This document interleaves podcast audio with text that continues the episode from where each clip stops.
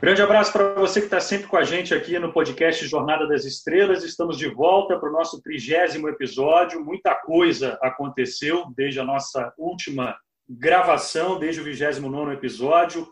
Naquela época, nós tivemos cancela... o cancelamento da Superliga Feminina, mas até então a Superliga Masculina tinha decidido ficar paralisada, uma nova reunião seria marcada, mas fato é que muita coisa aconteceu do 29 para esse trigésimo episódio. Para fazer esse programa comigo, os comentaristas Nauber e Fabi. Estava com uma saudade de vocês, incrível.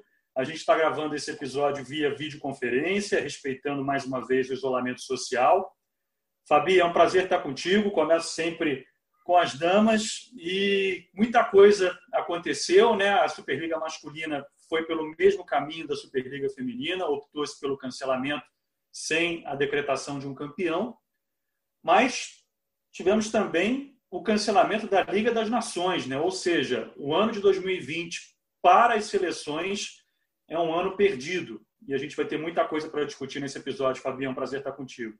Fala, Bruno, Norberto. Morrendo de saudade também de todos vocês, né? De estarmos não só juntos, mas bater um papo sobre vôlei, né?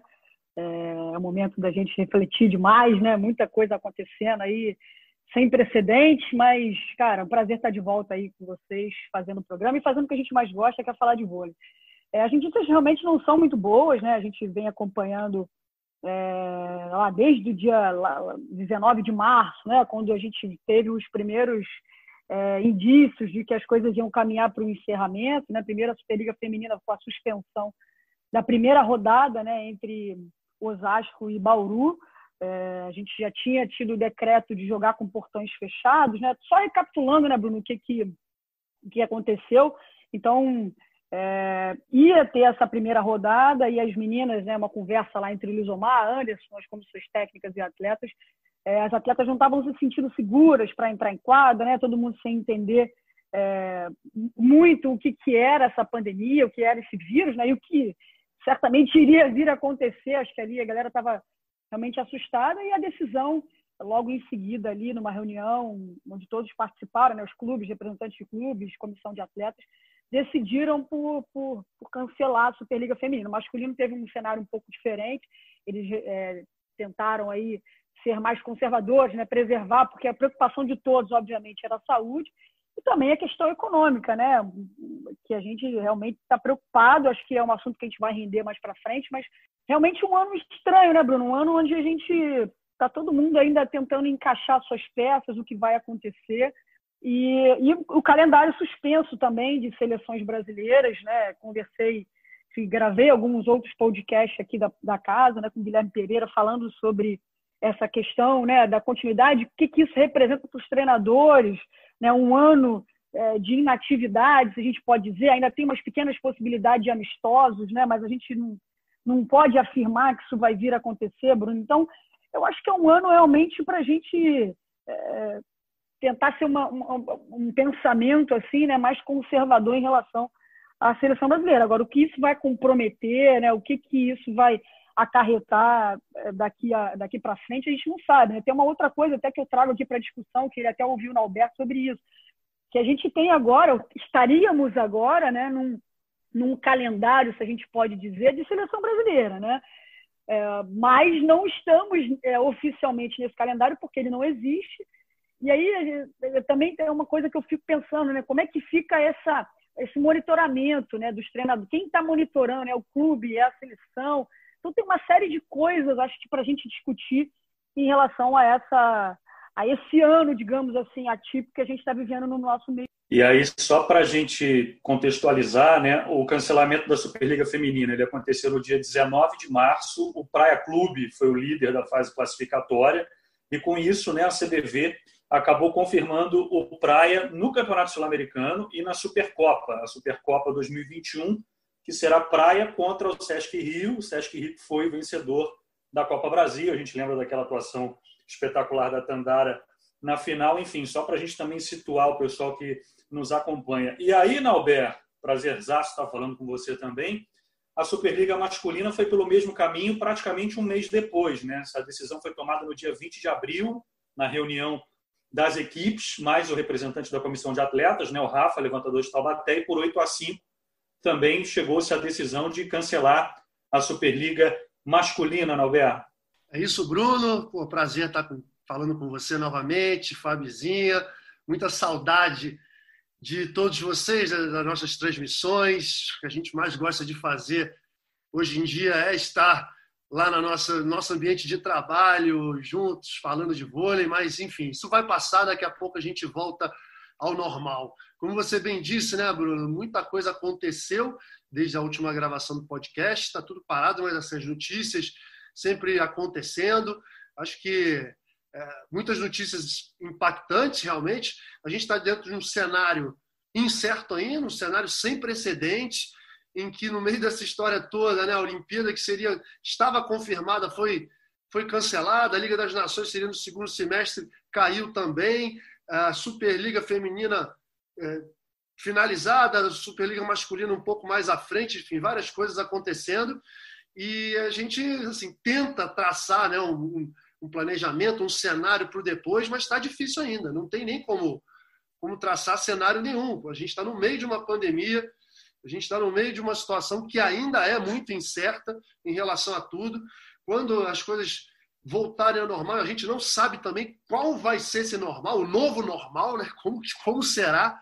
Enfim, acho que tem que ser um passo de cada vez, não tem como a gente planejar, não. Diante das coisas que já aconteceram, eu assim, não poderia discordar de nada do que foi decidido. Acho que todas as decisões foram corretas, tem que paralisar tudo mesmo é, confesso aqui e, e, dou meu depoimento de que na Superliga, na, na, decisão das Superligas, gostei mais do comportamento da decisão na Superliga feminina, sabe? Não a gente que está ligado também ao pessoal, sabe o que aconteceu nos bastidores.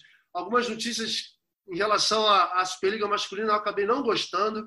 Acho que eles demoraram muito a decidir, já poderia, já tinha um cenário né, de pandemia, um cenário de que seria impossível voltar às atividades, eles insistiram nisso, né? Então, enfim, algum, algumas decisões, alguns comentários assim que acho que foram desnecessários, a gente deve, citar, mas no fim das contas a decisão foi correta, que era paralisar uh, em relação aos classificados para o sul-americano, tudo certo também.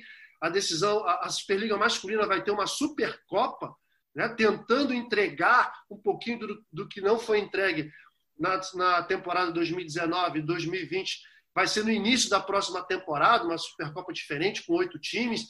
Enfim, acho que está tudo, tudo organizado, tudo foi bem decidido. Agora resta a gente saber o que, que teremos pela frente, porque, sinceramente, não dá para não dá para prever nada. É verdade, e, e foi bom esse, esse teu lembrete, Nalber, exatamente por isso, né? Eu fiz questão de, de pontuar a Supercopa masculina ela vai ser diferente da Supercopa feminina, né? Tudo correndo bem, evidentemente. A gente vai ter uma competição com os oito primeiros colocados da Superliga masculina. A gente lembra, né? A Supercopa era o campeão da Superliga com o campeão da Copa Brasil. E quando a Superliga masculina parou, a gente ainda tinha uma última rodada da fase de classificação que seria realizada. Eu me lembro, inclusive, que eu estava escalado para trabalhar na transmissão de Taubaté e SESI no sábado, dia 14 de março. E aí já seria uma partida realizada com portões fechados, e aí tomou-se a decisão de, de se paralisar o, o campeonato. Bom, é um, um, cenário sem precedentes, obviamente, a gente vê aí os números de mortos aumentando a cada dia e, obviamente, a pandemia ela, ela vai afetar não só o vôlei, mas todos os esportes, já, já está afetando, né? E a gente tem um cenário econômico aí de muita incerteza. A Fabi já falou sobre isso em outros podcasts, Fabi. Eu queria retomar esse assunto contigo, inclusive, que é uma preocupação da galera que acompanha a gente aqui sempre no Jornada das Estrelas. Né? Eu divulguei aqui o dia de gravação desse episódio e a gente recebeu muitas mensagens da galera preocupada com o cenário econômico, com o investimento das equipes, com as questões de patrocínio. Eu queria que vocês dois falassem um pouquinho sobre isso. Por exemplo, o Carlos Delgado, de Belo Horizonte, ele mandou para a gente aqui uma mensagem é, querendo saber quais equipes elas vão conseguir manter o investimento. É uma pergunta muito difícil da gente responder, mas eu acho que vale essa reflexão, porque a gente acompanhando aí o mercado, a gente vê que alguns projetos têm sido afetados de maneira impressionante, mas em contrapartida a gente vê algumas equipes ainda tentando se reforçar, né?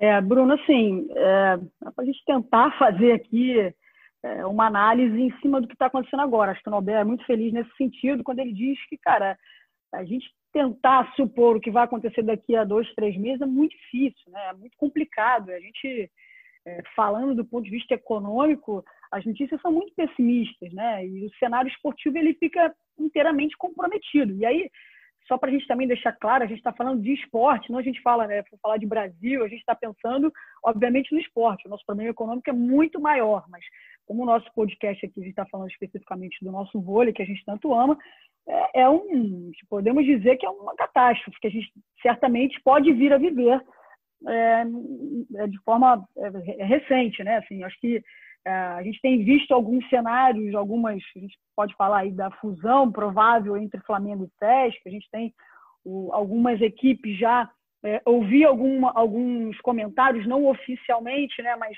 algumas coisas nos bastidores em relação a uma renegociação de alguns contratos já feitos para essa temporada 2020-2021, ou seja, algumas quedas nos, é, é, nos montantes né, econômicos que as equipes tinham. É, enfim, acho que muita coisa no cenário ainda pode mudar. Mesmo assim, a gente tem acompanhado algumas equipes se movimentando, né, trazendo atletas, se reforçando com algumas atletas, inclusive estrangeiras, né, que é um outro ponto que a gente tem que pensar, a questão do dólar, né, que as, as coisas, é, a possibilidade de trazer estrangeiros para os nossos campeonatos, né, para a nossa Superliga, é de extrema relevância, mas o cenário não é o ideal. Mas a gente com, com, é, continua vendo equipes das principais contratando atletas, né? Ainda não, não é nada oficial, a gente deixa claro, porque as equipes, obviamente, querem fazer esses anúncios, mas a gente tem visto uma movimentação no mercado. Assim, Bruno, a minha visão em relação a isso é de que a gente tem que ter tranquilidade. É, acho que Uh, algumas contas pode ser que cheguem um pouco mais para frente, é, em relação, eu quero dizer, ao, ao cenário mais para frente. Assim, a gente pode hoje entender que as equipes vão ser montadas baseada, baseadas num orçamento, mas esses, esses orçamentos a gente não sabe se eles podem se, é, serem comprometidos no futuro, dentro dessa temporada. Então, eu tenho ouvido nos bastidores é isso, algumas equipes não sabendo da sua continuidade, é, né, elas estão ameaçadas em algumas equipes, as equipes em tese mais estruturadas sofrendo alguns, alguns ajustes, alguns cortes, e essa notícia que sai aí com muita força, que é a fusão, né, não é inédito, né, mas uma fusão de, de, de do, do, duas equipes, né, de dois times, que é uma forma também é, de, de se manter economicamente forte, né, essa fusão Sesc e Flamengo, tem tudo para ser uma fusão de uma equipe que vai brigar ali pelas primeiras posições. Né? A gente já, também já tinha ouvido uma possibilidade, o Sesc masculino ele não existe mais, no feminino de uma queda ali no orçamento. Então, com essa fusão, a gente é, pode vislumbrar aí uma equipe, né, com o Flamengo fazendo algum aporte financeiro, a equipe do Sesc Flamengo se mantendo ali entre as, as favoritas ao título. Mas, assim, Bruno, é, é, é muito difícil a gente ter algumas projeções é, que a gente possa dizer assim palpáveis. Eu acho que tudo aqui vai acabar sendo nossos pontos de vista em relação ao que a gente escuta muitas vezes nos bastidores, mas assim eu acho que ainda ainda é cerceado de um certo é, uma certa dúvida do que do que tem pela frente ou do que pode acontecer. Era exatamente isso que eu ia te perguntar, Fabi, porque falando de, de futuro, e eu, quando abri esse episódio, eu falei que muita coisa tinha acontecido, né, do 29 para esse 30 episódio. A gente está fazendo essa gravação na quarta-feira, dia 13 de maio, você já falou né, sobre essa notícia que surgiu, né, dessa provável fusão entre o Sesc Rio de Janeiro e o Flamengo. E falando de futuro, né, a gente evidentemente torce para que tudo caminhe da melhor maneira possível a Superliga Feminina finalmente venceu essa barreira do ranking, né? O ranking acabou sendo extinto e a gente vai ter agora essa permissão de três estrangeiras por equipe, embora você também já tenha falado sobre isso, né, Fabio? O cenário econômico seja muito cruel, né? É, mas é uma possibilidade aí também. As estrangeiras, é, a gente pode dizer assim, de um, de um, intermediárias, né? não protagonistas. Acho que a gente pode colocar assim. Existem, se a gente pegar, o Nalber jogou na Itália, conhece muito bem. Tem jogadores ali que não estão ali entre os principais, mas que certamente são jogadores que podem fazer diferença também, né? Não estão ali nas suas seleções principais, mas é uma gama de, de atletas enormes. Mas, assim, é, é, só falando mais especificamente do ranking, né? Eu fui uma das jogadoras que durante muito tempo eu era a favor do ranking. Eu acho que o ranking tinha um papel a ser cumprido, né? Ele, ele durante muito tempo ele, ele tinha uma função. Mas é, primeiro aconteceu no masculino. O masculino é, tirou o ranking de forma pioneira, né? Já, já, já algumas superligas, não sei precisar quantas, acho que duas ou três superligas, mas já não conta com ranking. É, e assim, foi importante para a gente ver como é que funciona na prática algumas questões. Feminino e masculino, às vezes, tem cenários diferentes, mas é, pontualmente falando de ranking, eu acho que acabou que o, o, ranking não tinha mais uma função específica. Ele não tinha mais uma função determinante de que era o equilíbrio, que era não ter um monopólio de atletas concentradas num time. É, a gente pôde observar ao longo dos anos que isso acabou não acontecendo e, e, assim era um pedido dos atletas o que dava o que eu mais fiquei independentemente da minha opinião da sua ou de quem quer que tenha em relação ao ranking o que eu achei mais interessante é que foi ouvido as, a, as vozes dos atletas assim era um pedido deles eles gostariam de ver isso e eu acho que é, é importante, né? A gente é, nada do que é, possa fazer e ver que não deu certo, voltar atrás. Isso é, uma, é um consenso entre os clubes, né? E tem ali um representante das atletas, que hoje é a Amanda no feminino é, e o Rafa no masculino. Mas, assim, eu acho que foi isso, dar voz às atletas. Os atletas queriam essa, essa liberdade, queriam ver como é que funcionava esse cenário sem esse ranking. Mas durante muito tempo eu acho que ele teve uma função. Mas, de, digamos, de quatro, cinco anos para cá, eu não sei. Assim, começando, é, eu acho que eu poderia levantar certos questionamentos em relação a isso. Então, a minha opinião, ela, ela é, de forma primária, ela era essa. E depois eu comecei a entender, cara, de repente eu acho que talvez seja um momento da gente experimentar é, não ter um ranking para a gente ver como é que fica a competição, né, Bruno? Nada, nada impede que, se por acaso houver um, um, o ranking não for bem visto, enfim, a gente não possa rever, mas eu, eu, eu vi com bons olhos em relação a isso e mais uma vez reforça, assim, a voz dos atletas é, foram ouvidas e isso acho que é o mais importante. E aí, voltando a falar dessa questão econômica, Nauber, já era um ano que se apresentava muito difícil para a Superliga masculina, né? independentemente de pandemia ou não, a gente já sabia do fim do projeto do Sesc Rio de Janeiro. Mais para frente nesse episódio a gente vai falar sobre a movimentação no mercado, até porque os atletas do SESC, claro, têm que procurar se, se re, realocar no mercado, mas além do fim do SESC Rio de Janeiro, nós tivemos a notícia de que o SESI São Paulo iria diminuir drasticamente o investimento, passaria a competir com atletas da base. Recentemente, no Ribeirão Preto, a gente teve também a liberação dos atletas sem a certeza da continuidade do projeto. Enfim, também na Superliga Masculina é um cenário econômico que preocupa e preocupa bastante. Temos o Cruzeiro também, multicampeão, um dos projetos mais sólidos dos últimos anos, com uma diminuição muito grande no investimento também, ou seja, é um cenário, economicamente falando, muito preocupante também na Superliga Masculina, não é? Ah, muito, Bruno. Confesso que eu estou bastante preocupado, por esse, pelo menos por essa próxima temporada por algumas razões. É, assim, não, de, não deixando o nosso lado otimista, eu sempre tento ser o mais positivo, o mais otimista possível. Tem uma, uma grande notícia de que o nosso principal jogador no mundo, o jogador mais vencedor, acabou voltando, acabou sendo repatriado, que é o Bruninho, é capitão da seleção brasileira, e isso é uma grande vitória para o voleibol brasileiro. Mas não tem como a gente deixar de pensar, é, primeiro, na, quem banca, quem banca a nossa Superliga, quem banca o nosso campeonato são as empresas, são instituições, são empresas e que as empresas estão sendo afetadas. Pode ter certeza que se elas estão sendo afetadas, é muito provável que os projetos esportivos sejam afetados também. É o que a gente está vendo na prática, né? o orçamento diminuindo, alguns times saindo, já tinham saído antes da pandemia, mas alguns outros times encerrando atividades, outros times com dificuldade de honrar com os compromissos. Isso tudo é bastante preocupante. Agora, o segundo fator, que é uma coisa que atinge geral, né, vôlei feminino, vôlei masculino, a nossa Superliga em geral, é esse câmbio, esse câmbio doido aí, né? A gente está falando de um momento em que o dólar está chegando a 6 hoje e que o euro já, o euro já passou de seis há muito tempo. Então, se, se a gente ficava preocupado antes somente com jogadores top de linha, com jogadores de seleção, eu acabo me preocupando agora com, com todos os jogadores. Então, vamos, vamos assim, vamos dar um exemplo aqui, né? É, que um contrato de um jogador mediano lá na Europa possa girar em torno de, sei lá, de 40 ou 50 mil euros por temporada. Faça essa conta em real. Isso tudo lá na Europa, normalmente, é, existem os benefícios, né? Os jogadores recebem moradia, alimentação, carros, esse dinheiro é um dinheiro limpo, coisa que normalmente não acontece aqui.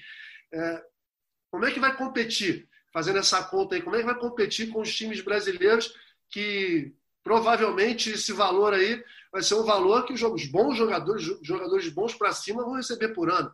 Então, é, fica, fica, fica difícil da gente ser otimista já pensando, mais uma vez eu falo, né? a gente sempre pensou nos jogadores de seleção brasileira, que são grande, as grandes atrações do campeonato.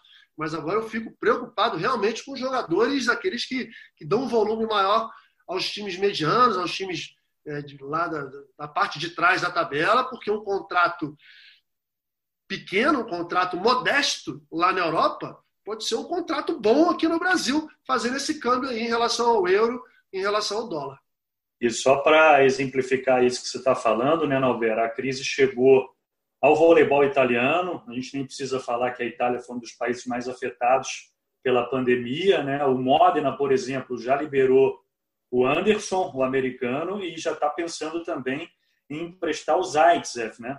Só para a gente também dimensionar isso que você acabou de falar. É, Bruno, e a gente está falando de Modena, que o pessoal do vôlei conhece muito bem. Modena é o time mais tradicional do voleibol italiano, time mais, um dos times mais famosos e tradicionais do mundo inteiro. A gente está falando aí do Flamengo, do Corinthians, do voleibol mundial. E se eles estão com dificuldade de se manter, já estão liberando os principais jogadores, imagina o que, que nos aguarda. Né? Enfim, bem provável que a gente tenha um novo cenário no voleibol mundial sendo construído. Pelo que a gente sabe, recentemente eu conversei com o Giba, a Polônia saiu na frente na questão do isolamento social, eles não estão tendo tantos casos assim, e parece que os investimentos estão se mantendo, muitos jogadores voltando para lá. A Rússia também não me parece que seja um país que esteja sofrendo tanto, pelo menos eu sei que tem muitos casos lá, mas não tantas mortes assim, graças a Deus, e, e parece que eles estão controlando bem. Quem sabe a gente não vê um novo cenário do voleibol mundial de clubes se instalando a partir da próxima temporada. Vamos aguardar. É isso. Em contrapartida, algumas ligas vão, entre aspas, tentando se fortalecer, né? O caso da China, da própria Turquia. A Turquia, aliás, conseguiu uma solução, digamos assim, bem interessante. Né? Também foi decretado o, o final dos dois campeonatos, né? do masculino e do feminino, sem campeão e sem rebaixamento. Ou seja, a próxima Liga Turca ela vai ter 16 times. Foram quatro times subindo de divisão e sem rebaixamento, ou seja, haverá inclusive um, um, um aumento do número de times. E é para lá que vai o Wallace, né, Albert? Essa foi a grande notícia em termos de mercado recentemente a ida do Wallace para o voleibol da Turquia, e a gente vinha falando exatamente sobre isso, né? como os atletas que defenderam o Sesc Rio iam ter que buscar alternativas no mercado e provavelmente no mercado internacional. Flávio, você acabou de falar, está indo para o voleibol da Polônia. Exatamente, exatamente. O Lucas Ló também, voltando né, para o voleibol turco, é, essa notícia de que, o, de que a Liga Turca vai ter 16 clubes Pô, eu já fico imaginando aqui numa Superliga, né? quero até escutar a Fabi sobre isso, da dificuldade da gente ter 12 clubes em cada naipe. Não, não sei, talvez até a gente tenha tem que remodelar essa Superliga aí, porque não sei se a gente consegue ter 12 clubes que preencham todos os requisitos para as nossas Superligas. Acho que a contratação do Wallace né, para esse time turco é uma contratação símbolo, uma contratação marcante, para o voleibol europeu, para o voleibol turco. Eu lembro quando o Giba foi contratado lá para a Liga Russa, também era um momento em que a Liga Russa estava numa crescente muito grande, era um nome de muito peso para poder marcar aquele novo momento. Quem sabe não esteja surgindo também, também no masculino, uma liga turca bastante forte, já que no feminino a gente sabe que há três, quatro, cinco times lá que concentram praticamente as melhores jogadores do mundo, né? De repente, a Turquia está num, num, processo de, de ascensão no voleibol mundial. Deixa eu aproveitar esse teu gancho para botar o pessoal de casa também no papo e devolver a palavra para a Fabi. É, a Fabiane Marcos, Fabi, ela toca nesse ponto exatamente que o Nauber acabou de falar, né? Muito preocupada com essa questão de redução de investimento, o que a gente poderia esperar da Superliga e, uma, de repente, uma diminuição do número de times, né? A gente começa a trabalhar com a hipótese aí de, de repente, ter uma Superliga com 10 times, enfim, uma Superliga mais enxuta, né? É, é isso. Acho que a gente tem que trabalhar com alguns cenários. É, também conversei com algumas pessoas em relação aos contratos, assim, né? Os contratos individuais. Acho que as, as questões vão ter que ser revistas. Alguns valores de é, que se pagavam no passado talvez não, não possam ser pagos agora. E assim, isso é uma, é uma perda geral. A gente sabe que a gente vai passar um momento econômico muito complicado. E assim, é, também assim, escuto alguns testemunhos de jogadoras, né? A Rússia se concentra, a maioria das jogadoras da seleção brasileira, da seleção da Rússia jogam o campeonato russo, né? A gente viu a Kosteleva vindo para cá na temporada passada, mas voltou para lá. Então, assim, masculino também a gente vê muitos atletas ali jogando na Rússia, mas eu, já escutei é, Fernanda Garay teve problemas para receber em, algum período, Fabiola. Então, assim, é, a gente tem que tentar ver, porque cara, eu, eu tô com Alberto, eu fico meio impressionada, né? Como é que a galera consegue, no meio desse problema todo, que estão todos passando, o mundo inteiro, tá? abri aqui para ver a questão do número de mortes, né? Os países, a gente vê um, um, é é uma catástrofe que a gente está vivendo, podemos dizer assim, mundialmente falando. Então fica difícil a gente, a gente é, né, sei lá, compreender como é que eles conseguem, inclusive, incluir mais quatro times, uma liga que Uh, pelo menos do ponto de vista do, dos times femininos, sempre teve ali três times jogando campeonatos fortes, né, europeu e campeonato mundial. Mas, em tese, a Superliga turca não era uma Superliga que a gente pode, possa dizer assim, caramba, super equilibrada, né? Mas o que a gente está vendo é, é uma demandada para lá. É um mercado que se abre com muita força. E, e, e na Rússia também. É, é mais ou menos o que eu tenho acompanhado. O vôlei, uma outra coisa que o Norberto falou do, do vôlei da Polônia, tem acompanhado também que o masculino tem ido muito para lá, mas eu não vejo né, a liga feminina da Polônia. A gente tem ali dois, três times, a Regiane jogou lá, a Érica jogou lá, mas assim, não é. O feminino tem um, um, uma situação diferente, eu acho que o masculino acho que tem um investimento maior em relação à Superliga. Mas, cara, Bruno, é muito. É, a gente tem que. Acho que a gente tem que ser, tem que tentar preservar o nosso otimismo, né? O nosso pensamento positivo, mas é difícil a gente é, ter alguma esperança de que o cenário vai continuar o mesmo. Acho que a gente não pode partir dessa premissa, é muito difícil. É, de repente, rever. É, a gente tem alguns pré-requisitos, como o Norberto falou, para a Superliga, né? tem que ter participado da Superliga B. Não sei se é o caso de, de repente, ah, vai que surja um time que jogou a Superliga B ano passado, mas que não ficou em primeiro ou segundo, mas um time minimamente estruturado. De repente não é, é, não sei como é que funciona o estatuto, não sei como é que funciona talvez a inclusão dessa equipe, que é, a gente, o que eu observei fazendo inclusive alguns jogos da Superliga B, é que existem times muito bem estruturadinhos ali, mas que não têm interesse de jogar a Superliga A. O interesse deles é, enfim, é fomentar o esporte, às vezes é algo local ali naquela cidade mas que é, é, um, é um projeto bem estruturado, não paga grandes valores, é um time mais jovem. Não sei se é o caso disso, assim, mas eu acho que a gente vai ter que rever certas coisas para que a gente preserve o que é mais importante, que é a continuidade da Superliga, que é uma, uma Superliga com um mínimo de times, né? Ali, 10 times seria um cenário. Eu já estou apostando que seria um cenário ótimo, assim, sabe? Assim, sendo otimista, porque é, o que a gente quer é que, é, que seja uma Superliga feita com todos os times conseguindo honrar os seus compromissos, que seja uma, uma Superliga que a gente tem, a, acompanha já há algum tempo. Tem os seus problemas, mas no geral acaba conseguindo fazer as coisas é, de, uma, de uma forma honrosa, entendeu?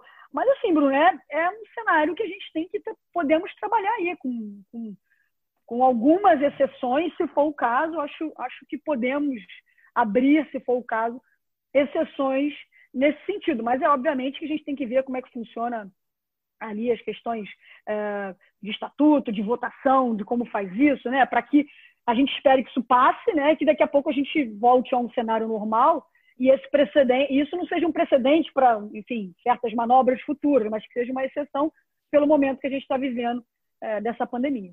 Ô, Fabi, você falou da Liga Russa, fiquei preocupado aqui, né? Porque é para lá que está indo a Natália, né? Tomara que tudo bem. Não, a Natália está indo para a Rússia, né? A gente observou aí algumas movimentações.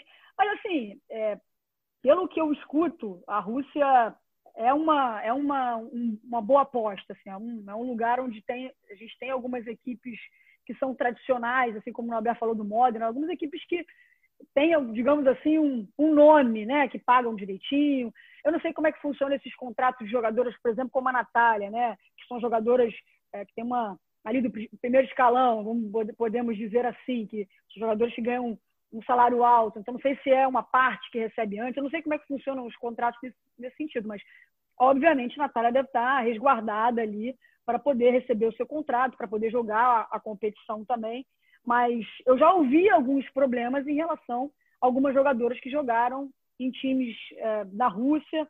Então é uma, é uma preocupação, cara. Mas assim, são problemas que eu acho que, no geral, todo mundo acaba passando, né? É difícil a gente ouvir uh, um, uma, um, uma Superliga, de, independentemente do país, onde todos honrem seus compromissos 100%. A gente consegue escutar cenários de que, que os times passam por alguma dificuldade, né? Acho que é, é, não é algo que é é só do particular do Brasil ou da Rússia, enfim, a gente escuta, no modo geral, alguns problemas, mas o que a gente espera é que a Natália tenha, é, faça lá uma boa temporada, porque pelo que a gente tem ouvido, a Rússia também pode ser um bom caminho para o vôlei feminino, ainda uma possível debandada, que deve ser, né, Bruno? Pensando num cenário, jogadores ali do primeiro escalão, pode ser.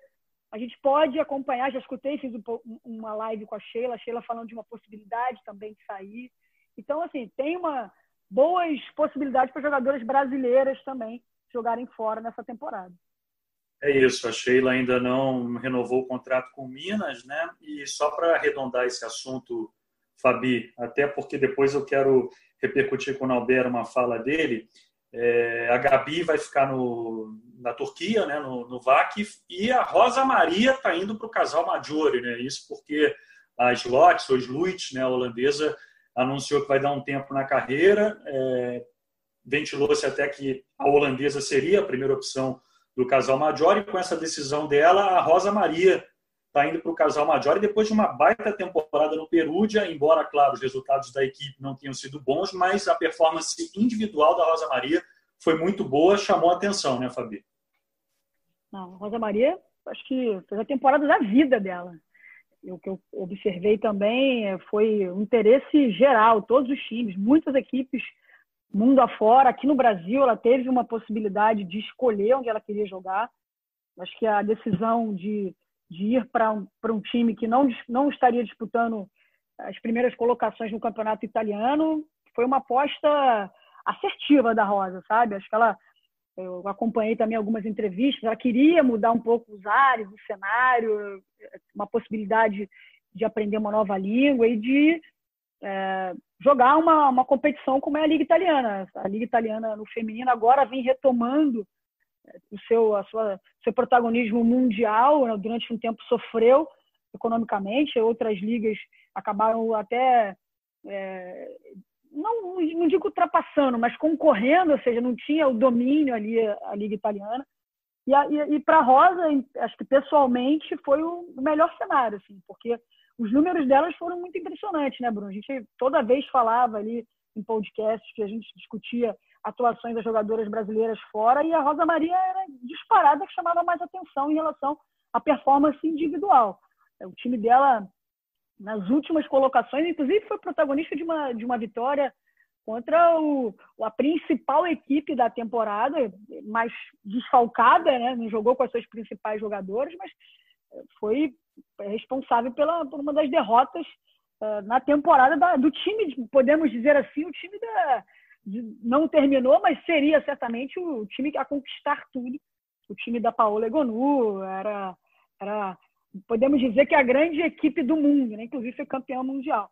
Mas é, acho que foi a melhor decisão para ela, Bruno. Inclusive, acho que a Rosa volta a pintar aí, provavelmente, num radar aí de seleção brasileira, cara. É uma, é uma possibilidade. Acho que esse um ano a mais que a gente tem, algumas jogadoras ganharam um certo fôlego e eu acho que a Rosa está na briga também. É, eu vou arredondar com vocês exatamente isso, vou deixar para a parte final desse episódio, né, repercutindo ainda o cancelamento da Liga das Nações, para a gente falar exatamente sobre isso, né, o que esse ano a mais significa em termos de preparação olímpica, batendo na madeira aqui para que a gente de fato tenha os Jogos de Tóquio realizados em 2021.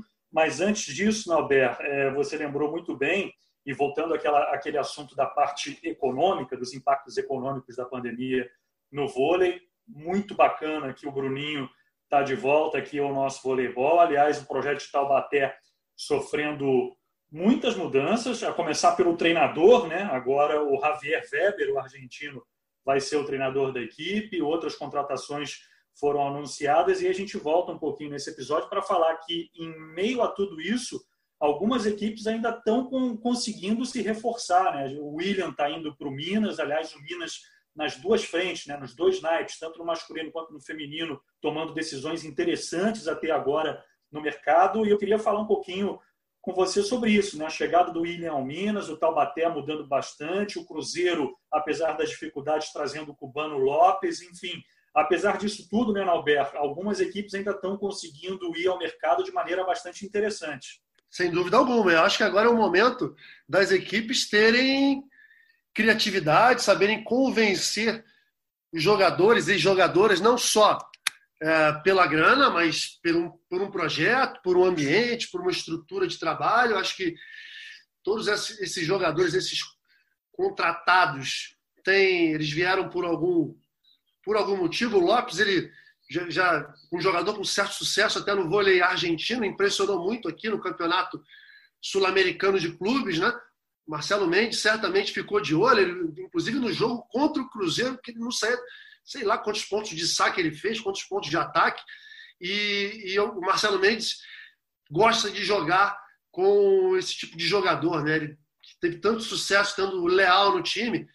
E o Lopes vem não para ser o leal, mas para ser um jogador que joga na, mais ou menos da mesma maneira. Tem sempre um oposto muito forte um ponteiro muito forte de força. O Minas levando o William. Eu conheço bem o Minas, eu joguei lá no Minas no início da minha carreira e também no final da minha carreira. Eles gostam muito desses, desses projetos de jogadores mais experientes que possam levar não só o talento, a categoria, mas para dar uma animada no ambiente, dar uma, é, uma injetada de ânimo em toda a torcida. A gente viu no passado né, a experiência, na minha opinião, de sucesso de, de levar a Sheila, trazer a Sheila depois de tantos anos sem é, sem jogar, e principalmente a Thaisa, que fez uma temporada espetacular, melhor jogadora disparada da Superliga, e agora tendo a chance de levar o William, levantador muito experiente. Lembrando, num passado recente também, levaram o Marcelinho mais ou menos na mesma idade, deu muito certo. Enfim, é um pouco da, do perfil do Minas, né? trazer jogadores renomados, jogadores experientes e que possam movimentar aquele ambiente ali. Agora, sem dúvida alguma, o grande favorito já a gente nem sabe como é que vão ser os times, como vai ser a Superliga, mas o grande favorito, disparado, sem dúvida alguma, o Taubaté, que conseguiu manter todo esse investimento. É, aquela história que a gente fica até um pouco ressabiado, né? A gente escutou as notícias de que o Taubaté não estava pagando os jogadores, de que estava tava com dificuldade de honrar os compromissos, aí de repente traz o Weber, traz o Bruninho. Enfim, a gente espera que tudo esteja com a casa em ordem. O Renan não vai ser mais técnico, vai participar da gestão, do time, de todo o projeto. Eu realmente espero que, que os problemas que Taubaté teve nessa temporada agora não tenha, né? Porque a gente nunca gosta de escutar um time que era o campeão da Superliga, um time dos mais considerados, dos mais respeitados, que não está pagando os jogadores, que não está com os problemas, ah, está atrasando um pouquinho, mas já já a gente paga. Não, a gente não quer, a gente não quer saber disso não. Se é para se é para botar a casa em ordem, vamos botar direitinho e fazer com que todos os clubes cumpram as regras e que cresça todo mundo num futuro próximo. Eu acho que para a próxima temporada é isso. É, apesar dos problemas, tenho certeza que teremos uma Superliga interessante, uma Superliga muito competitiva, tanto no feminino quanto no masculino. E aí, nessa parte final de episódio, eu queria repercutir com vocês nessa essa grande e triste notícia, embora já fosse uma notícia esperada, né? o cancelamento da Liga das Nações, já pensando em, em preparação para a Olimpíada de 2021, 2020, 2021, né? E para quem nos acompanha, só para relembrar, foi uma decisão tomada pela Federação Internacional no dia 8 de maio. E aí eu queria saber de vocês é, o que, que isso significa, o que, que esse ano a mais significa, 2020, um ano perdido para o calendário de seleções. A gente pôde acompanhar o Zé Roberto se manifestando sobre isso, que até antes mesmo desse cancelamento, já dizendo que seria um ano perdido, que ele já trabalhava com a hipótese de tentar agendar alguns amistosos. A gente vê os atletas aí se desdobrando para treinar em casa, para tentar manter o condicionamento. Enfim, quero ouvir vocês sobre o que esse ano a mais significa e no que vai impactar em termos de, de preparação para, para os Jogos de, de, de Tóquio, Fabi. É, Bruno, assim, é, eu conversei, é, como eu te disse aí com o Guilherme Pereira, nosso repórter, é, para tentar, ele estava falando sobre esses possíveis impactos é, nas seleções brasileiras e pude ouvir depois do podcast a declaração do Zé, né, essa preocupação que ele tem em relação a esse ano de, em tese, inatividade oficialmente, porque não teremos competições oficiais, mas com essa possibilidade de amistosos. Mas é, é, é complicado você falar hoje de um cenário onde você queira fazer algum tipo de amistoso, porque a, a gente, o que a gente percebe é que lá na Europa as coisas estão começando a, a chegar próximo a uma normalidade e aqui não. Né? Aqui as coisas ainda estão, a gente não sabe qual, qual é o momento do pico, não é? Então, assim, eu acho que a gente tem cenários mundiais dessa pandemia diferentes. Então, talvez isso possa, inclusive, comprometer a um possível calendário de amistosos. Né? Eu acho que a saída é essa que, eles, que os treinadores estão tentando colocar, né? É, é para tentar manter alguma atividade mínima esse ano. E a sua pergunta em relação a, é, a, essa, a esse adiamento, né, Bruno? Eu também conversei com algumas meninas. É, a gente pode, o que eu pude observar no feminino principalmente, é que algumas atletas, tanto no Brasil, né, a própria Jordan Larson, a norte-americana, deram algumas declarações dos, dos, seus projetos pessoais, quais seriam. A Jordan Lasso, por exemplo, ela não jogaria mais pós-Olimpíada de Tóquio. Ela não jogaria nem em clube. Então, assim, seria despedida dela do vôlei. Então, ela já vai ter que rever isso, porque para jogar as Olimpíadas, ela vai ter que treinar mais um ano, que é comum também nos Estados Unidos. Eles, eles têm ali um grupo que o Kira ali mantém de atividade, jogadoras que ele mantém por ali que não saem para jogar outras ligas mas é, é, é, é, um comprometimento, digamos, de planos pessoais. Né? Tem que ver o quanto essa jogadora está disposta né, a abrir mão do sonho que ela queria, por exemplo, ser mãe, que era o mesmo sonho que a gente ouviu a Fabiana falar, era o sonho de algumas outras meninas. Então, assim, o que a gente precisa ver inicialmente é, é, é o, o, que, o que cada uma quer, né, em relação a, a, a esse adiamento, né? Quais são as suas as suas intenções pessoais, jogar mais uma Olimpíada, quero ir para mais uma Olimpíada, quero buscar uma medalha. É, eu acho que o Zé tem que é, trabalhar com, com, quem quer, quer estar disponível para mais um ano aí de, desse, em tese, comprometimento de temporada, de planejamento, se a gente pode dizer assim. Mas, é, cara, para algumas, por exemplo, a Sheila, em tese, ela falou, cara, não, não era a favor desse adiamento, assim, é, pré-pandemia, obviamente, se a Olimpíada acontecesse agora, eu ia estar disponível ali para jogar. Mas um ano para ela pode ser bom, né? Em relação, ela vai estar um pouco mais velha, há um, há uma, um comprometimento de performance ou não, não sei. O que a gente tem visto ao longo desses anos é os atletas cada vez eh, mais velhos e jogando melhor. Então, ela, ela falou, cara, para mim, pessoalmente, pode ser algo bom, porque ela estava retomando a sua melhor condição, começando a chegar na sua condição ideal, e mais um ano para Sheila pode ser algo determinante, inclusive, para a sua performance individual, cara. Então, eu acho que tem, são alguns cenários que os treinadores vão ter que trabalhar em relação a isso. E aí, já a gente falou aí, eu acabei me antecipando em relação à Rosa Maria. Para a Rosa Maria, por exemplo, acaba sendo é, um, um, fôlego. Ela ganha uma vida, uma sobrevida numa briga é, importante, né? Que ela tem ali com Tandara, com Sheila, com Lorene. É uma briga dura, difícil, mas ela está jogando mais uma possibilidade de jogar uma competição forte, sendo protagonista. Então, assim, são cenários que para alguns uh, pode, pode acabar sendo comprometedor, para outros não. E, assim, acho que o Zé e o Renan vão ter que uh, suar a camisa aí para tentar é, entender como é que vai funcionar. Isso eu, até quando a gente abriu aí o bate-papo no podcast, eu até depois também queria ouvir o Alberto sobre isso. É uma coisa que eu fiquei pensando aqui, né? A gente estaríamos num, num calendário, como eu disse, de seleção brasileira. Os convocados, né? Os convocados, não sei quem seriam esses convocados. Sobre os domínios ali é, é, do, do, treinador e do, da comissão técnica das seleções brasileiras. Hoje a gente está, os atletas estão em casa, não houve uma convocação. Então, quem está comandando isso? Acho que a gente vai ter tentar ter um bom senso, né, boas relações em relação a essa, para que haja né, um, uma coisa meio que em conjunto, porque o Zé e a sua comissão técnica, o Renan e a comissão técnica, precisam saber como é que estão cada, cada, cada um desses atletas, porque é um cenário completamente diferente, né? Não vai haver um encontro, não, ninguém tem ali, não dá para saber os testes físicos, como é que está o Wallace, como é que está a Sheila, né? Mas é um cenário diferente onde todo mundo vai ter que acabar meio que se reinventando aí para passar bem. Eu acho que a, o pensamento é esse, Bruno, é tentar passar de alguma forma bem é, por esse momento é, tão difícil de, de, imaginar ou de prever o que, que pode ou não ser feito é, nesse ano de 2020. É, acho que o efeito prático disso é exatamente o que você acabou de falar. Alguns nomes vão ganhar uma sobrevida, de repente vão entrar nesse radar aí, e aqueles que já estavam no radar vão ter que, digamos assim, que ralar para se manter dentro dele.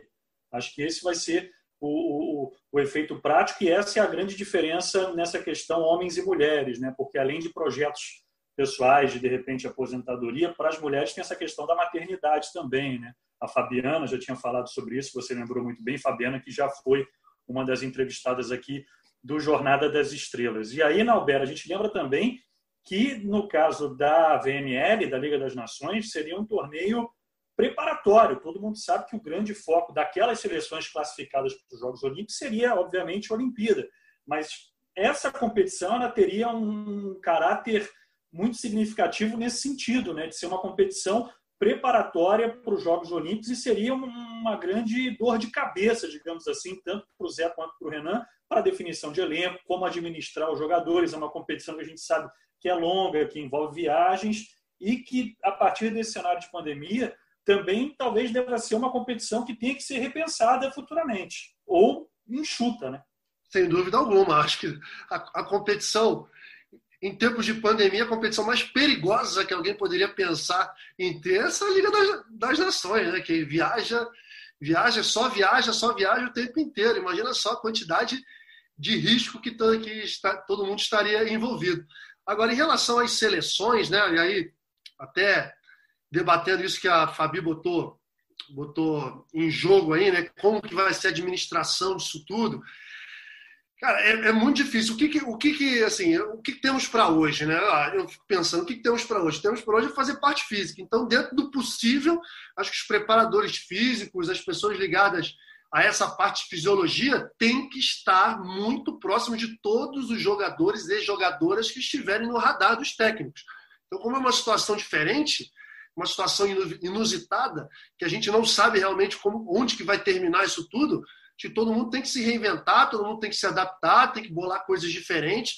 Então, enquanto o treinamento na quadra não puder ser liberado, então que todo mundo esteja são, bem fisicamente. A gente sabe de muitos, de, de muitos atletas, né, de que tem problemas físicos, que tem aquela dor crônica, que aquilo ali, aquele negócio chato que fica incomodando, é momento de se cuidar, é momento de de repente botar o corpo em ordem para quando poder voltar a treinar está 100%. Eu não consigo assim imaginar nada além disso para o momento.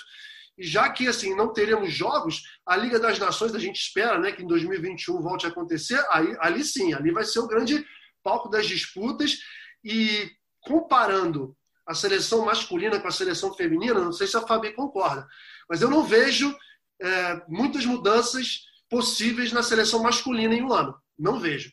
Acho que o grupo é esse mesmo, com ah, talvez um momento melhor de um ou de outro, ah, uma posição, uma disputa de posição, quer dizer, pensando aqui por alto, né? vai ser um ano a mais de experiência para o Cachopa, um ano a mais também para o William, que já tem 41 anos, dizer, aquela disputa que a gente está sempre comentando. Os centrais estão todos na mesma, na mesma faixa etária, o Lucão e o Maurício Souza, que são os dois titulares, estarão lá com certeza. Esse terceiro central, quem será? De repente, um ano a mais de experiência para o Thales, para ele pegar um pouco mais de consistência. Então, estou vendo com bons olhos até esse adiamento da seleção masculina. Acho que ninguém vai ser excluído, não. Talvez alguém para brigar por posição, mas a base é a mesma.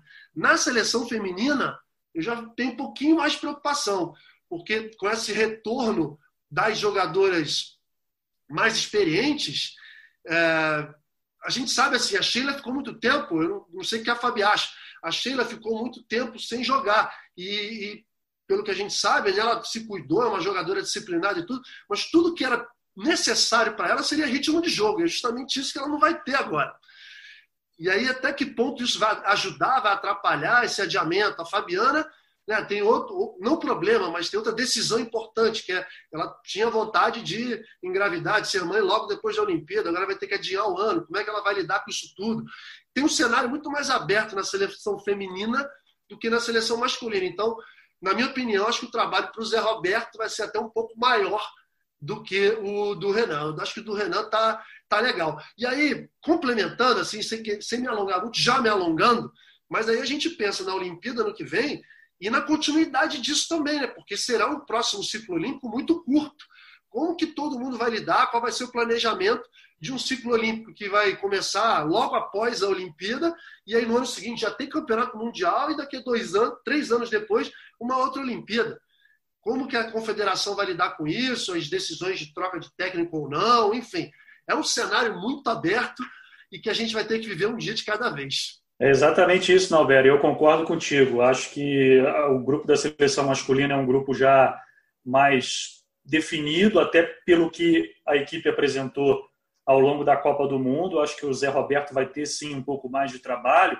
E ao longo desse episódio a gente falou tanto de movimentações, de mercado, de economia, e lembrar, né, Fabi, que a gente vai ter também uma troca de clubes entre as principais opostas. Né? Falamos tanto da Rosa Maria, que vai ter uma chance no Casal Maggiore, mas a Tandara está indo para o Osasco, a Lorene está indo para o Rio.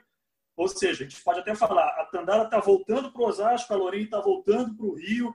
Acho que o Zé vai ter bastante trabalho, e isso que eu estou falando só das opostas. Né? Eu, eu queria escutar, é. Fabi, eu queria escutar isso aí que eu comentei em relação às jogadoras mais experientes, o que, que, o que, que você acha? Você não acha que talvez o ritmo de jogo para elas seria, até, seria muito mais importante do que para outras jogadoras? Enfim. Lembrar, né, Alberto, que a Sheila já vinha melhorando, né? ela já vinha tendo uma pontuação. Ritmo, já vinha crescendo, exatamente. É, eu concordo com vocês em relação a isso. Acho que é os cenários feminino e masculino tem, tem uma diferença mínima que seja, mas tem, porque a gente falou de um retorno de atletas que estavam, a Sheila especificamente, um tempo inativa, a Fabiana que estava fora por uma certa opção. A gente também viu o ressurgimento de uma Thaisa que impressionou a todos nessa temporada. E, cara, assim, é... e a gente, inclusive, o Zé Roberto, né? O Zé Roberto vai, ter que ficar mais um ano, porque o Zé Roberto também sairia após os Jogos Olímpicos, também tinha o plano dele, né? Mas, cara, assim, é, eu acabo, acabo tendo, concordando com o Nobel nesse sentido. Eu acho que eu, eu, vejo com bons olhos. Acho que pode, conhecendo a Sheila pessoalmente, se ela disser, se ela disser assim, cara, vai ser melhor para mim um ano a mais, eu acredito nela, porque a Sheila é uma jogadora muito focada. A Sheila tem uma coisa, é, uma, revendo os jogos aqui agora, que a gente, a, o Sport TV tem colocado as reprises, né? É, olhando e, e reparando ó, pequenos detalhes que eu não tive oportunidade de, de, reparar antes, quando jogava, ou até em outras reprises, né, podendo ver, olhar com um olhar mais crítico, dá para perceber essa questão da Sheila. Assim. A Sheila tem uma parada de foco muito interessante. Assim, ela bota na cabeça dela, ela vai planejar aquilo e ela vai fazer. Cara, eu lembro de lá atrás, quando ela começou a falar em voltar a jogar, em jogar no Minas, disputar a vaga com a Bruna, quando a gente viu a Sheila jogando, é, eu, eu, até eu pensei, falei, cara, será que vai dar? E toda vez que eu conversei com a Sheila, ela falou assim, cara, vai dar, olha, em dezembro eu começo assim, em janeiro assim, em fevereiro eu vou estar assado. E é impressionante, cara, assim, ela, aconteceu exatamente, eu, eu nunca duvidei disso, mas eu chegava, é, comecei a, a, ficar um pouco temerosa, porque a gente sabe que três anos de inatividade, cara, podem comprometer né, uma performance em alto nível. E o que a gente viu fez, foram as coisas acontecendo mais ou menos como ela, como ela previa. Então, assim, cara, é muito difícil a gente imaginar o que vai de fato acontecer, mas eu tendo a, a concordar com tudo isso que você disse. Assim, pode ser que seja bom para umas, para outras, né? O Zé vai ter que utilizar do seu feeling. Né? A gente falava muito da questão da experiência, e um ano a mais em cima dessa experiência, para as que já têm experiência, e aí é só uma questão é, é, física mesmo. Como é que isso vai ser, cara? É uma, é uma parada é, é, um pouco diferente, né? Que a gente vai viver em relação a isso. Assim, é um negócio que a gente acaba não não dá pra gente saber, cara. Só vai só, eu, eu até brinquei outro dia, falei, cara, tô todo tempo em casa, até eu tô com vontade de voltar a jogar. Aí eu pensando em botar, bater uma pelada, porque, porque assim, né, cara, a gente é, acaba vendo todo mundo aí, acompanhando rede social, todo mundo fazendo de tudo para tentar manter a forma física, que é o que o Norberto falou, a única coisa que dá para fazer nesse momento. Mas é uma coisa que a gente não tem muita ideia. Há uma conversa de bastidores de que o Osasco tem se reforçado e, e volta para digamos para o jogo forte assim né? o Vasco teve uma temporada muito abaixo é, daquilo que né, sempre foi os últimos nos últimos 10 anos de Osasco e o que eu tenho escutado aí de bastidores é que é o time que tem se, se movimentado bem já visto o que fez levando a Tandara no momento que a gente questiona né, essa parte econômica, que o negócio está duvidoso para todo mundo. Então é uma volta, é um retorno da Tandara importante, já dando indícios do que, o, do que esperar de Osasco para essa temporada. O time acho que quer voltar ali ao protagonismo, as primeiras colocações. E a Lorene, cara, uma volta para casa numa outra condição, né? Uma, uma, mais experiente, um ano também pode, podemos dizer que foi um ano da vida dela, a temporada de 2019, a oportunidade que ela teve de jogar na seleção brasileira. E, e aí numa condição onde ela vai ter que ser protagonista num time que vai brigar também pelas primeiras posições, né? Que a gente viu foi a Lorene jogando em times mais intermediários nessas últimas temporadas, né? É, quando jogou tanto em Osasco quanto no Rio, ela, ela era jogadora de inversão. Né? Então agora ela volta numa outra condição e com foco é, ali, né? Com a faca nos dentes. Um ano para jogar a Olimpíada. Eu acho que ela está na briga é, assim como eu falei aí no início, é ela, Sheila, a Tandara e a própria Rosa Maria, que definiu aí a posição de jogar dela é como posta realmente. Então, acho que a briga vai, vai dificilmente a gente não vai ter dois nomes dessa, dessa briga aí. Então, queria fazer essa pergunta para a Fabi. Acabou de me vir à cabeça aqui justamente esse cenário aí, ó, da Sheila, que é uma jogadora focada, disciplinada, vencedora. A gente espera que esteja bem. Tandara, uma das principais atacantes do mundo. Lorena em franca ascensão e certamente ano que vem vai estar melhor, depois de um ano trabalhando com o Bernardinho. Rosa Maria deu um salto né, de qualidade, outro patamar, é, pelo fato de estar jogando no exterior. Acho que ela focou mais ali na carreira dela, enfim, ela precisava de mais. O que, que você acha, assim, tendo quatro jogadoras de alto nível, digamos que as quatro estejam muito bem ano que vem, o que, que você proporia ao Zé Roberto? O que, que você pensaria até uma mudança de posição de uma ou outra? A gente sabe que tem alguns problemas nas pontas também. Alguma alternativa ou essas quatro disputariam duas vagas na mesma posição de oposto? Cara, a gente, o que a gente acompanha aí com o Zé Roberto no comando, já vi vários cenários, né? Já vi um cenário onde levou três opostos, que foi o que aconteceu em 2004.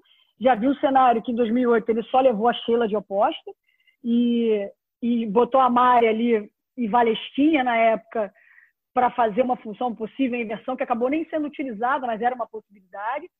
Em 2012 ele levou duas opostas e em 2016 ele levou só Sheila também. A Tandara não estava em 2016. Então o Zé já trabalhou com, com, alguns desses cenários que você colocou aí, cara. É, inclusive com três opostas que ele teve em 2004. Né? Em 2004 ele teve a Mari, a Bia e a Elisângela. Então, assim, é um, uma, uma, uma, dor de cabeça que ele pode vir a ter, principalmente se essas quatro estiverem nesse, nesse, é, nessa performance que você colocou. Se coloquemos aí uma possibilidade das quatro jogando o melhor que elas podem, cara, ele, ele certamente tem a condição de rever algumas posições, cara. Principalmente porque a, a, própria Rosa Maria joga nas duas posições. A Tandara, a gente já viu ser campeã brasileira jogando como ponteiro. Então, assim, é uma, uma, uma, boa possibilidade e uma boa discussão de cenário, se a gente pensar em cenário. Porque Jogos Olímpicos, você sabe como é que é, Norberto? Jogos Olímpicos são duas semanas que, cara, você tem que estar ali no teu melhor, cara. Então, é um, uma, uma, boa possibilidade para o Zé Roberto jogar nesse sentido. Então, por isso que a gente volta àquilo que você falou lá no início, né? O cenário acaba sendo mais definido no masculino e no feminino ali boas possibilidades, acho que principalmente por conta desse adiamento, cara. A gente vai, inclusive nós, né, quebrarmos a cabeça aqui para tentar entender é, essas possibilidades que a gente vê aí nesse próximo ano. Bom, amigos, a gente está passando aí de uma hora de programa já. É, por mim, a gente continuaria esse papo que foi excelente por mais uma hora, quem sabe. Foi muito bom rever vocês, ainda que à distância, né? Infelizmente, a gente passa por um, um período realmente sem precedentes, muito triste, né? O noticiário de cortar o coração, né? O número de mortos aumentando. Enfim, a gente torce para que tudo possa se resolver da melhor maneira possível, mas é um cenário de fato preocupante, não só no vôlei, e a gente tenta manter o nosso lado otimista ativo, digamos assim. Eu queria dedicar esse episódio, inclusive, ao Marcos Araújo, né, nosso medalhista de prata no vôlei de praia, que teve dificuldade lá em Fortaleza para achar um leito de UTI, sofreu com a Covid, agora parece que já está se recuperando, então eu queria dedicar esse episódio 30 aqui do Jornada das Estrelas ao Márcio Araújo, mandar um, um grande abraço para ele e para a família dele e ouvir as últimas considerações de vocês aí. Só levantar uma última questão. Fico pensando em questão de ansiedade na cabeça de dois atletas em especial, do Leal e da Camila Bright. Do Leal, né, que está com esse sonho aí de finalmente disputar uma Olimpíada com a camisa da seleção brasileira, um cara que foi tão fundamental para a classificação do Brasil para os Jogos Olímpicos, e da Camila Bright, né, que também tem esse sonho de, enfim, disputar a sua primeira Olimpíada e agora vai ter que esperar mais um pouquinho. Era só isso que eu queria dizer antes de encerrar. Bom, vou, vou, é, vou, vou eu então, que aí a gente começou com a Fabi, vamos ser cavaleiros, e ela vai encerrar também com chave de ouro o nosso podcast. E tinha algumas, algumas coisas para falar. Primeiro, em relação à ansiedade. Cara, se eu estava ansioso, se a Fabi já estava ansiosa, que a gente tinha acabado de confirmar a nossa viagem, eu estava amarradão, feliz da vida, de trabalhar lá, não sei o que. Imagina esses dois que e o Leal esperando durante tanto tempo a chance de disputar uma Olimpíada, vai ter que aguardar um pouquinho mais. Camila Bright nem se fala. A única coisa que a gente pode falar para eles é o seguinte, ó, que essa ansiedade, que essa ansiedade, que esse nervosismo, que essa vontade de estar lá possa ser redobrada, né? Que eles possam sair mais fortes, que eles possam fazer esse momento que tem que ter muita resiliência, algo mais poderoso, mais forte para que eles estejam muito bem e ajudem o Brasil no ano que vem lá porque é coisa que a gente pode falar, né? Nós atletas estamos tão acostumados a lidar com situações de dificuldade, situações adversas. A gente tem feito aí, a Fabi também, é, vários atletas têm feito um trabalho nesse sentido, né? De tentar acalmar as pessoas, tentar fazer com que esse momento seja é, passado com o mínimo de sofrimento possível, porque nós atletas vivemos isso tantas vezes, né? Momentos de confinamento, momentos de adversidade, eu lembro em 2004 que eu fiquei um mês confinado com uma tipóia no braço, sem sair, botei na minha cabeça, não vou sair da minha casa porque eu preciso cicatrizar bem para fazer minha fisioterapia, enfim, em vários outros momentos durante a carreira. É uma fase dificílima que a gente está vivendo no Brasil, no mundo. A gente espera que todo mundo possa, enfim, se cuidar, passar da melhor maneira possível. Você citou o Márcio, queria um grande abraço, um grande abraço para o Márcio que está sofrendo, tenho certeza que ele é forte, que ele está se recuperando, e outra pessoa que é querida por todos nós do vôlei e que representa demais também essa classe dos médicos, dos enfermeiros, dessas pessoas ligadas à saúde que estão dando a sua vida pelos doentes Covid-19, que é o doutor Grangeiro, doutor João Grangeiro, que, que também está é, que, que, que tá internado, está internado, passou por maus bocados, recentemente, mas que está em franca recuperação e exatamente hoje a gente recebeu a notícia de que ele vai sair da UTI, vai para o semi-intensivo ali, já está em processo de recuperação de melhora, então a gente deseja que essas figuras tão amadas do vôlei possam se recuperar completamente. E galera, vamos nos cuidar, muita saudade de você, Bruno, de você, Fabi. Espero que em breve a gente possa estar juntos pessoalmente de novo. Valeu? Grande abraço. Bom, vamos lá começar aí pelo final do Nauber, cara, deixar um beijo também para o Márcio, doutor Grangeiro, é, essas notícias aí que eles né, que estão em pronta recuperação só conforta é, nos nossos corações, são pessoas muito queridas realmente. É, o Bruno faz uma provocação final para me dá, assim, fala uma provocação final, me dando 30 segundos para falar, para resumir, porque essas duas provocações aí, certamente a gente poderia falar um outro podcast, mas reforço aí que o Norberto falou, que isso seja, esse adiamento seja sirva de combustível para eles, né, esse próximo ano, tanto o Camila Brade quanto o Leal. E, cara, muito bom ver vocês, mesmo que remotamente, escutá-los é sempre bom, é sempre agradável. É um momento que a gente está mais sensível, a gente está em casa, então qualquer tipo de contato acaba sendo reconfortante para todos nós. É um momento muito difícil que, é, independentemente de da gente não ter ninguém muito próximo com é, passando por, por essa dificuldade do vírus, a gente escuta histórias de alguém, tem visto no noticiário, então é, a gente está muito mexido com tudo. Então eu espero que a gente é, consiga passar por isso mais forte, né? A gente certamente não vai ser a mesma pessoa pós-pandemia, porque cara, é um momento de reflexão para todos, né? E que a gente possa passar por isso aí da melhor maneira possível.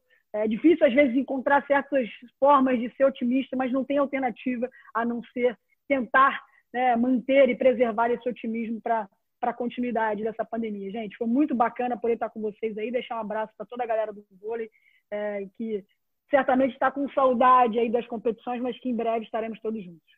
É isso. Obrigado, Fabi. Obrigado, Nalbera. Um beijão para vocês. Foi muito bom ver vocês também. E representados, então, nesse comentário final da Fabi, a galera que está sempre com a gente. O Diógenes pede aqui para a gente mandar um abraço para ele, para toda a galera do vôlei, a família vôlei, né? Dos canais Sport TV, aqui também do nosso podcast. A galera que também está ansiosa para voltar a acompanhar as competições ao vivo. Enfim, esse foi o nosso trigésimo episódio aqui do Jornada das Estrelas, mais uma companhia que você tem aí nesse período de pandemia, a gente lembra sempre, né? Se você puder, fique em casa. Um grande abraço a todos e até o nosso próximo encontro. Episódio 30, gravado no dia 13 de maio, uma quarta-feira, indo para o ar na sexta, no dia 15. Grande abraço a todos e até a próxima!